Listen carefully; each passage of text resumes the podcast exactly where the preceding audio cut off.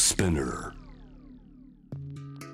グローバーがお送りしております。J-Wave the Planet さあ続いては海外在住のコレスポンデントに現地のニュースを届けてもらいましょう。News from Correspondent 今日は東アフリカのタンザニアです、えー、あちらでパン屋さんジョイベーカリーを経営する松浦由香さん。よろしくお願いします。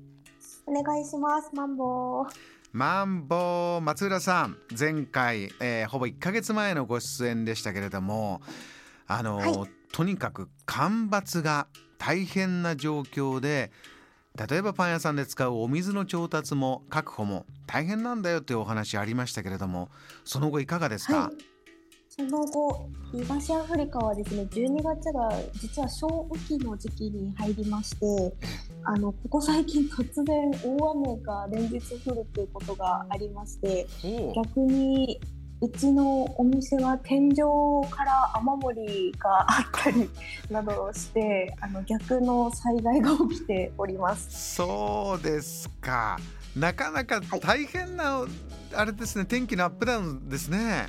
そうですね。あのそういった時はどうやってケアしてるんですか？雨漏りっていうのは。一応あのもう下にバケツを置くなどして応急処置をしてるんですけど、ええ、年末に入ってしまったのであの修理の業者の方々も結構地元に帰ったりしていてなかなか捕まらず大変ですね。もうそちらの自然とこう一喜一憂しながら、えー、一生懸命お見せされてますパン屋さんジョイベーカリー。さあ松浦さん、はい、今日は一体タンザニアからどんなトピック聞かせてくれるんでしょうか？えーと、まずはキリマンジャロの山頂でインターネットのサービスが開始されましたというニュースです。キリマンジャロの山頂ですか？あの標高どのくらいでしたっけ、はい、標高は5895メートルです。うわそのてっぺんでインターネットすごいですね。そうなんですよ結構現地の方でもこれが始まる前にかなりあの論争があったようなんですけれども、ええ、結局あの振り切って開通させるに至ったようです。ああのタンザニア結構ネット決済皆さんやるし SNS も大好きなんですなんて伺ってましたけれども揉めましたか？はいそうですね。やっぱりあのキリマンジャロっていうのはあの神聖な場所なのでっていうのともともと自然遺産として登録されていたような場所でもあるので、ええ、そういった自然環境の素晴らしいところにわざわざこんな人工物を設けるなんて一体どういうことだっていうことで、まあ、あのそういった環境団体とあのマル現地政府が揉めるっていうようなことがあったようです。うん。あの暮らしてる皆さんの間ではどうだったんですか？賛否分かれてたんですか？そうですね。やっぱりあのどうなのっていう声が多かったように私は見受けているんですけれども、ええ、やっぱりあの政府の説明としましてはあの観光客をできるだけもっと呼びたいっていうことであの山頂にわざわざ w i f i を設置したっていうのは頂上に着いたところであの写真を撮ってそのまま SNS にアップロードしてほしいっていうような意図があったようでで、まあ、それがあの観光客の増加につながればいいんですけども。ええそうじゃなかった場合またあの文句が出てきそうだなとは思ってます。松浦さんご自身はどうですか？この山頂でも SNS っていうのはどんなふうに感じてますか、はい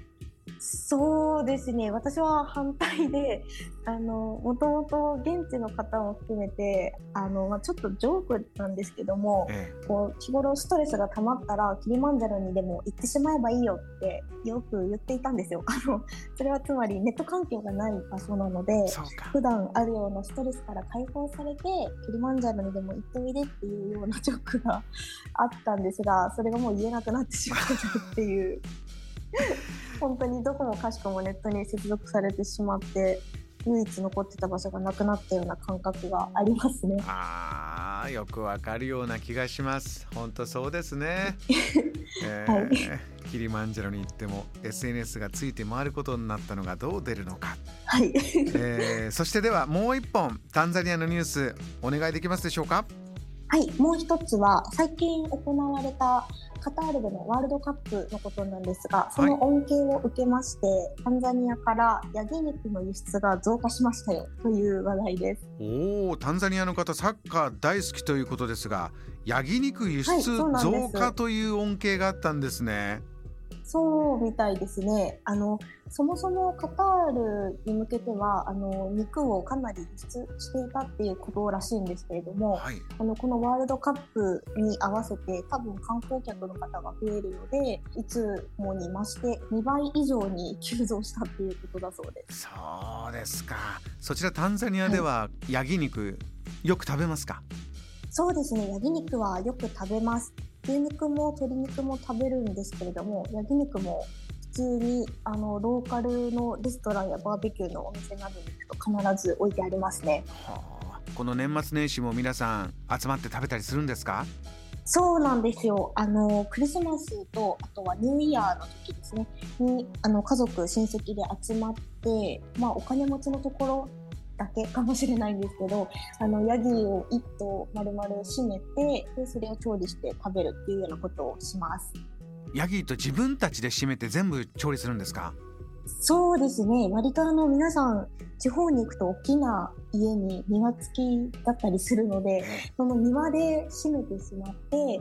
で血もそのままで抜いて腸締めのソーセージとかもあの手作りで作ったりします。へえ、すごいですね。そうですね。日本だとちょっと考えられないですけど。松浦さんご経験あります？あ、そうなんですよ。あの何度かあの現地の友達に誘われてお邪魔したことがあるんですけれども、ええ、同じように一緒に締めさせてもらいました。ほう、やってみていかがでした？そうですねやっぱりあの血が飛んだりとか腸の中を出す作業がやっぱ慣れなくてもたついてしまって周りの人にずっとクスクス笑われてましたね。なんでゆかはそんなにできないんだといやそうですか。はい。どれぐらい時間でパンパンパンパンとやるんですか？血抜きとかはもうすぐですよ流れるようにあの締め殺した後にもうそのまま流れでバーッと全部やっちゃうような感じですねそうなんですね今年はどうです、はい、松浦さんこの催しはありますか？あみんなはやってるみたいなんですけども私は今年は参加せずにあのパン屋の方を見ておきたいと思ってます。そうですか。もうパン屋さんに集中してタンザニアの方そういった節目はいただくんでもご家族親戚集まるこういう形が多いですかね？そうですね。皆さん必ず集まってるみたいですね。うん。あの松浦さんがいらっしゃる場所というのは割と都会でしたよね。そうするとこう帰省していくみたいな方が多いんですかね、そうですね。地方に帰る人が多くて、うん、もうあのクリスマス前の12週間前の土日ですでに地方行きの列車が寝台列車がもう売り切れて人が殺到しているっていうようなことが起こってました。そうですか。ジョイベーカリーの従業員の皆様はいかがですか、はい従業員は、えーと、時期をずらして今年は帰ってもらうことにしていて、ええ、はい、あの全員一緒に帰られてしまうとお店が回らなくなってしまうのでずらしてちょっとずつ帰ってもらっています。そうか工夫しながらジョイベーカリーは年末年始も営業ですね。はい、はい、営業しております。わあすごいなえー、松浦由香さん、はい、今年1年タンザニアのニュースたくさん教えていただきました。ありがとうございました。来年もお願いします。はい。よろしくお願いします。ありがとうございました。この時間は東アフリカのタンザニアでパン屋さんジョイベーカリーを経営する松浦由香さんのお話を伺いました。JAM The Planet